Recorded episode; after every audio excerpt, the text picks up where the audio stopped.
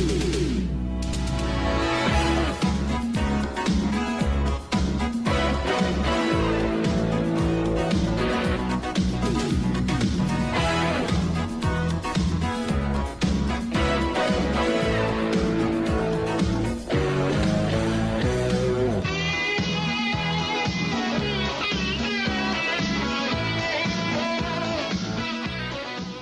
tardes a todos, este servidor el Cayman, como siempre dándole la bienvenida a este su podcast favorito titulado Desde los Territorios, donde semanalmente cubrimos la historia de uno de los antiguos territorios de la lucha libre, uno de los años más famosos en la isla de Puerto Rico o una de las biografías de uno de los luchadores más importantes en la era de los territorios. Esta semana estaremos haciendo algo que hace tiempo no hacemos, y es mirar la carrera de una leyenda. En esta ocasión estaremos hablando de nada más y nada menos que de The American Dream, Dusty Rose, una de las grandes leyendas del mundo de la lucha libre y una de las personas que para muchos debería estar en el Mount Rushmore de la lucha libre en la era de los territorios. Pero antes de comenzar, como siempre, queremos agradecer a las siguientes páginas por compartir y darle share podcast, entre ellas la empresa Pride of Wrestling y en su página en Facebook, la cual pueden apoyar y seguir para que sepan cuándo tendrán su próxima cartelera la empresa de Robbie Joe Medina. Museo Historia de la Lucha Libre Puertorriqueña, lo mejor de la lucha, la página Fanáticos de la Lucha Libre Oscu y a cada uno de todos ustedes por sacar de su tiempo y escuchar el podcast.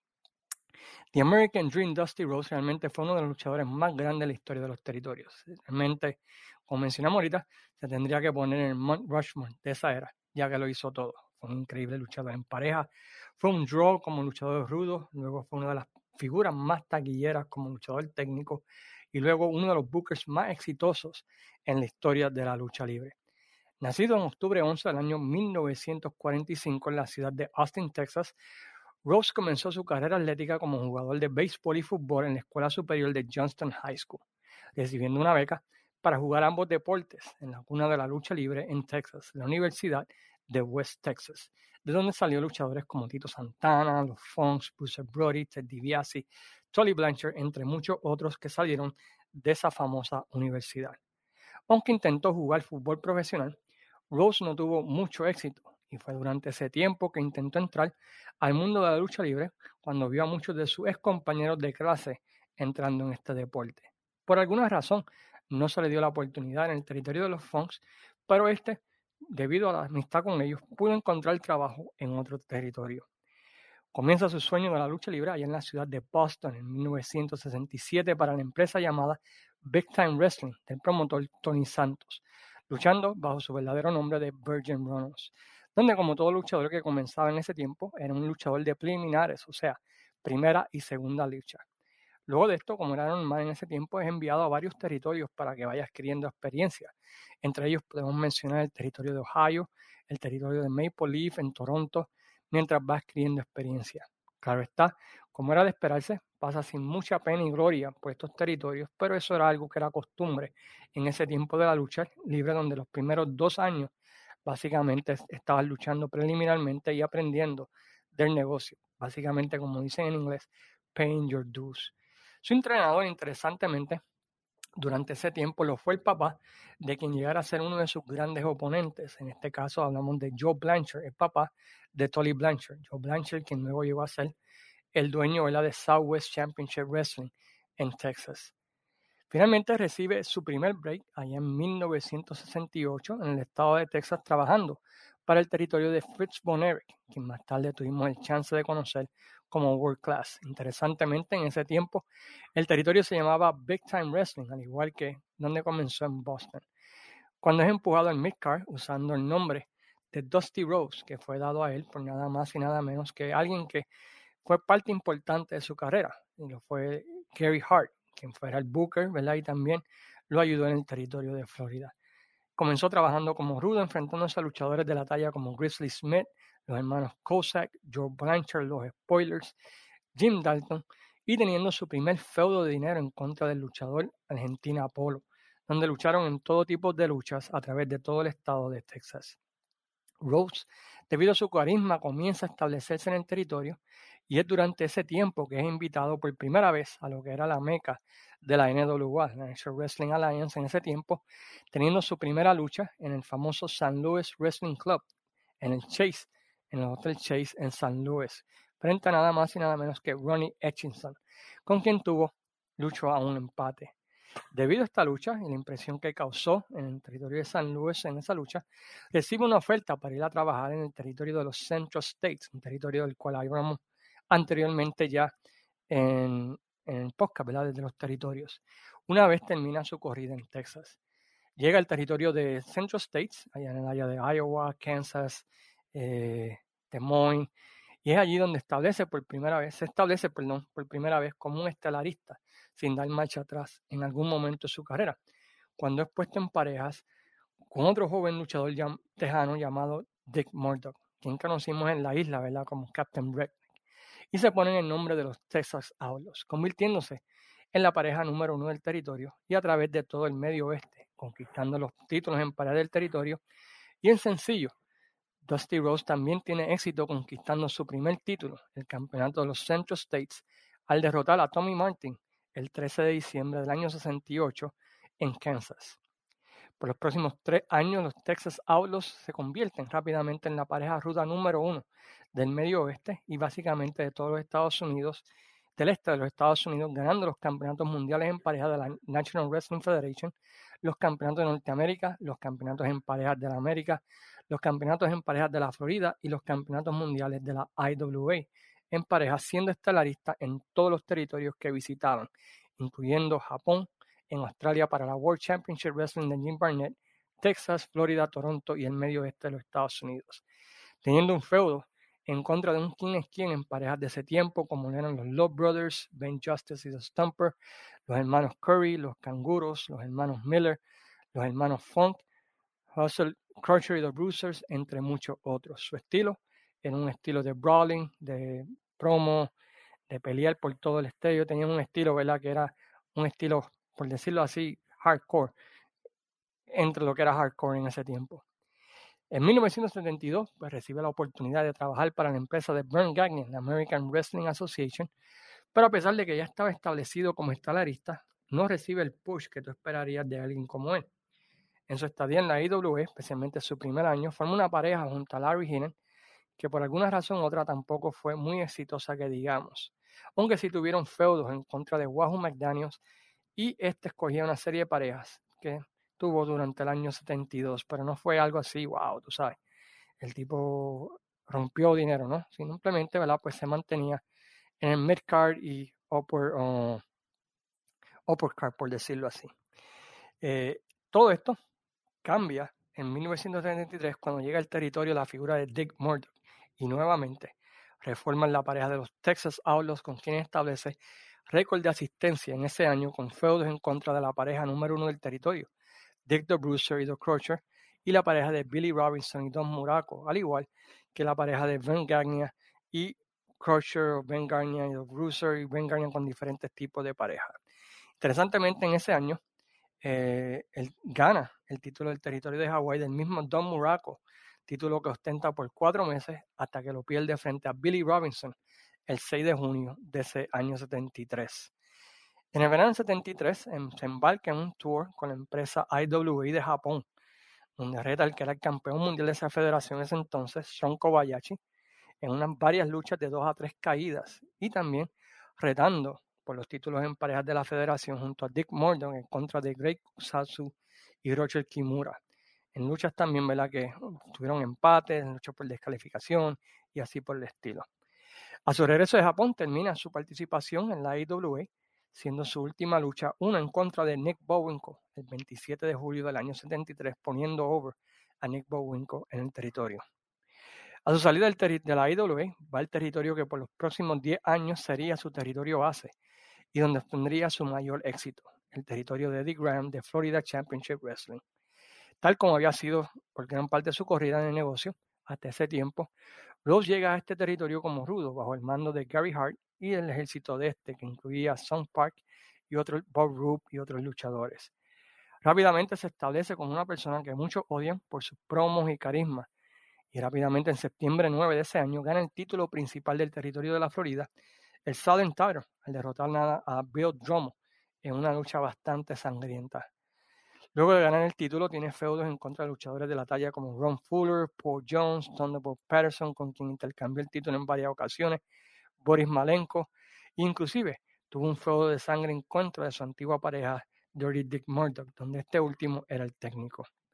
Esto lleva a que reciba su primera oportunidad por el título mundial frente a nada más y nada menos que a Jack Briscoe en febrero 3 del 74, y algo comenzó a suceder después de esa lucha. Rhodes era tan odiado que la gente empezó a cogerle cariño y empezó a disfrutar de sus promos y su carisma y sus bailes y sus cosas y sus cosas que hacía, ¿no? Podríamos compararlo algo similar a lo que sucedió con The Rock y finalmente en mayo 14 del 74 ocurre el turn que cambió la historia de la lucha libre cuando Gary Hart y Pack traicionan a Rose en una lucha en pareja frente a Eddie y Mike Graham y nace, por decirlo así, el American Dream, Dusty Rose. Decir que este turn fue exitoso es decir que The Rock no hace dinero haciendo películas. La realidad es que este turn llevó a que Rose se convirtiera en la figura más importante del territorio de la Florida, la persona más popular y a que atraía más taquilla y más audiencia en todo el territorio. Rose cambia su gimmick, naciendo el gimmick del sueño americano y comenzando la historia del Son of the Plumber, que llevó a que el territorio de Florida se convirtiera en uno de los más exitosos de la NWA. Y Rhodes se convirtió entonces en una atracción especial de la NWA, siendo llevado a otros territorios como lo fue el territorio de Houston bajo Paul Bosch, el territorio de Mid-Atlantic con Jim Crockett, donde interesantemente en ese tiempo tuvo su primera lucha contra alguien que llegaría a ser su mortal enemigo, The Nature Boy Ric Flair, en agosto del año 1975 en la ciudad de Charlotte, North Carolina. Visitó nuevamente la American Wrestling Association, inclusive la WWF, ¿verdad? tomó una corrida allí donde fue bastante exitoso. Eh, tuvo un feudo allí en contra de Superstar Billy Graham. Bueno, eso lo vamos a hablar un poquito más adelante. Entre los feudos más exitosos de Rose en la Florida durante ese tiempo podemos mencionar contra Ernie Ladd, contra Mongolian Stomper, Bob Roop, Kevin Sullivan, Harley Race, Joe LeDuc, Terry Funk, Abdullah the Butcher, Larry Hinnon, The Assassin, Son Pack y el ejército de Gary Hart. Era tanta la popularidad de Rose en el territorio que a Eddie Graham se le hacía bien difícil poder elevar a nuevo talento. Así que comenzando en el año 76, vemos a Eddie Graham prestándole a Rhodes a varios territorios. Y vemos a, a Rhodes visitando a territorios no tan solamente como atracción especial, sino también haciendo estadías en el territorio por un par de semanas, inclusive meses, mientras regresaba a la Florida para carteleras grandes o carteleras especiales. Comienza a hacer campaña en la IWA, pasa un tiempo en Mid-Atlantic, donde incluso gana el campeonato de Mid-Atlantic, que era el título importante del territorio, de manos de Ric Flair. Lo vemos comenzando a luchar para Georgia Championship Wrestling, donde recibe varias oportunidades titulares. Va al territorio de los Fuller en Gulf Coast, regresa a Houston, luego par de visitas inclusive al territorio de Memphis, de las cuales yo no sabía hasta que empecé a buscar información para el podcast y comienza a luchar para la WWF, donde tiene un feudo súper interesante y súper excitante en contra de Superstar Billy Graham por el título mundial de la WWF. tú puedes notar en las promos que Vince McMahon Jr. tenía gran interés en Dusty Rose y si llega a ser Vince el que estuviese a cargo de la WWF en ese tiempo, yo creo que en vez de Bob Backlund hubiese utilizado a Dusty Rose como campeón mundial durante ese tiempo, porque ese feudo eh, realmente ¿verdad? Pues, fue un exitoso y las luchas que salieron, inclusive la famosa lucha Burrow Match, es una de las luchas donde la fanática está super over ahí en el Madison Square Garden. Eh, luego de eso, básicamente Rose se convierte junto a Andrés Gigante en los luchadores mejor pagados de la lucha libre que no tenían el campeonato mundial de, la, de cualquiera de las federaciones. Así que podíamos decir que estaba eh, Bruno, luego el campeón mundial de la NWA, luego el campeón mundial de la AWA, luego estaba Andrés Gigante y luego. Pues estaba Dusty Rose entre los luchadores mejor pagados. A finales del 77, Eddie Graham comienza entonces un booking bastante interesante de Rose, que aunque había recibido oportunidades por el Campeonato Mundial de la NWA, pues no se había hecho el chase, por decirlo así, el título mundial, donde Eddie Grant empuja a Dusty Rose como un futuro campeón mundial eh, en las convenciones y así por el estilo. Y comienza un chase que duró casi dos años, parecido al chase que tuvo Jerry Dawkins Lawler en Memphis, ¿verdad? En contra de, de, Harley Race, pero básicamente lo repitieron en Florida, donde traían luchadores y Dusty Rose iba subiendo el escalón hasta llegar a Harley Race. Y finalmente, luego de dos años, Harley se enfrenta a Harley Race y derrota a este para convertirse en campeón mundial. Su reinado duró apenas una semana, ya que durante ese tiempo Rose no necesitaba el título y era básicamente un campeón de transición. Pero tenía que ganarlo porque el booking así lo dictaba. Imagínense un chase de casi dos años y nunca haber ganado el título. Eso hubiese matado a Dusty Rose en su territorio base de la Florida. Pero lo hicieron de una manera bastante inteligente en el sentido de que Terry Funk en una lucha anterior a la revancha con Harley Race lastima el brazo de Dusty Rose, quien entonces lleva, llega a la lucha con Harley Race con el brazo lastimado, lo que aprovecha Harley Race para derrotar y ganar el título, ¿verdad? Y eso entonces setea lo que es el próximo feudo de Dusty Rose en la Florida, que es con nada más y nada menos que con los hermanos Funk, por estos haberle costado el campeonato mundial de la NWA. Este fue un feudo de sangre que lucharon en toda clase de luchas, con increíbles plomos, con mucha sangre corriendo a través de todo el estado de Texas. Hizo, ¿verdad? Pues eh, de este feudo uno de los más taquilleros en, en ese año de la lucha libre. En 1978, con la llegada de Cable TV, Rose comienza a dividir su tiempo entre la Florida y Georgia, donde Eddie Grant también tenía un porcentaje de la compañía, y se embarcan en primer feudo grande de Cable TV, aunque sí hubieron feudos que se transmitieron a través del programa Georgia Championship Wrestling.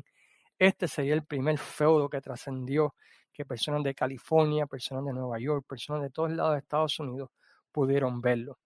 Rose había tenido un feudo en contra de Ollie Anderson y Ivan Koloff de sangre, un feudo ¿verdad? que llevó a una famosa promo de Ivan Koloff donde dice This will never end into one of us is dead o algo así por el estilo, donde al final Ivan Koloff y los Assassins en una movida sorpresiva traicionan a Ollie Anderson, quien se convierte entonces en un luchador técnico. Por el próximo año, Ollie Anderson busca pareja para enfrentarse a los rudos sin ningún éxito hasta que finalmente le pide ayuda a Rose, quien al principio pues estaba reacio, pero luego de varios intentos de Ollie Anderson por hacer pareja, los uh, Ivan Koloff y los Assassins atacan a Rose y entonces finalmente pues Rose acepta ser pareja eh, con Ollie Anderson. La primera vez que ocurre, pues todo bien, al igual que la segunda. En la tercera lucha se firma una lucha enjaulados en el Omni de Atlanta donde Ollie Anderson y Dusty Rose se enfrentarían a los Assassins en una jaula y debido a la intensidad del feudo, cada pareja escogería un árbitro. Anderson y Rose escogieron a Lars Anderson, quien estaba retirado, y para que regresara. Y era la persona de más confianza, según Ollie Anderson, que él podía confiar. Por el lado de los Assassins, estos escogen a Iván Koloff para que sea ese árbitro especial llega la lucha ante un lleno total en el Omni de Atlanta, donde la lucha comienza normal, con Rose batallando contra ambos Assassins, dándole codazo, el Bionic Elbow atacando. Los Assassins, claro toman la ventaja, siguen por ahí. Finalmente se llega el momento del hot tag, como dicen, y eh, Rose le da el tag a Ollie Anderson, quien entra e inmediatamente traiciona a Dusty Rose. No solamente él, pero Lars Anderson, Ivan Koloff y los Assassins quienes masacran a Rose mientras la fuera del ring tú ves a la gente tratando de treparse en la jaula, luchadores tratando de entrar y todo lo demás, ¿verdad? Básicamente masacran a Dusty Rose en el Omni. Dusty Rose parece que no tenía mucho éxito en el Omni. La semana siguiente, pues Ollie Anderson sale en televisión y cuenta una fabulosa promo donde explica que por un año él tuvo que pasarse por ser una persona buena, que tuvo que sufrir, que tuvo que saludar nenes, que tuvo que abrazar bebés, que tuvo que hacer parejas con este y con aquel, que era un plan, que su, su primo Lars Anderson decía si sabía lo que estaba haciendo y que confiaran en él, hasta que finalmente consiguió lo que él quería. Y Rose también cortó una promo increíble también, una de sus mejores promos donde básicamente dice que, you know, fue on me once, shame on me, básicamente acepta la culpa, que con qué cara va a pasar por el aeropuerto y básicamente comienza el feudo donde Dusty Rose trae a André el Gigante para enfrentarse a los Anderson, a los Assassins y luchan todo tipo de lucha en contra de Oli y contra Iván Koloff inclusive. Eh, tiene la primera lucha ¿verdad? de caja de muertos en el territorio de Houston con Iván Koloff. Este feudo fue uno masivo que visitó varios territorios a través de todos los Estados Unidos. Y no solamente tenía ese feudo corriendo en ese tiempo, sino también tenía el feudo de sangre con los Terry Funk y Dory Funk debido a que le lastimó el brazo a Race. Así que ambos feudos elevaron a Julia Championship Wrestling y su programa en cable en primer lugar, estableciendo récord de asistencia en ese territorio y también estableció récord de asistencia en el territorio de la Florida. La realidad es que al final del año 1980, ah, Dusty Rose era si no el luchador más popular en el negocio de la lucha libre, en el top 3, debido a la gran popularidad que tenía, debido a su estadía en cable TV, su estadía en Florida y visitando a otros territorios como era Houston, Mid-South, Mid-Atlantic y así por el estilo. ¿Qué deparará los 80 para The American Dream? ¿Qué éxito tendría en la próxima década y cómo concluiría esta? Bueno, pues eso lo veremos la semana que viene en la segunda parte de nuestra mirada a la carrera de The American Dream, Dusty Rose, donde estaremos cubriendo ¿verdad? lo que es eh, su tiempo, eh, su último año en Florida, que llevó a que se fuera de Florida, su entrada a territorio de Jim Crockett, lo que ocurrió entre el año 85 al 87. También veremos ¿verdad? su final en Crockett y veremos ¿verdad? Su empresa en Florida que creó y luego la tuvo que abandonar para irse a la WWF y su estadía en la World Wrestling Federation. Así que la semana que viene los invitamos para esta segunda parte de lo que es esta interesante mirada a la carrera de The American Dream, Dusty Rose. Mientras tanto, los animamos a que sigan visitando la página desde los territorios, sigan dándole like, sigan dándole share, dejen su opinión del podcast, compártanlo con sus amigos y como siempre, pues se despide este servidor deseándole a todos que se cuiden, que tengan muy buenas tardes y sayonara, amigos.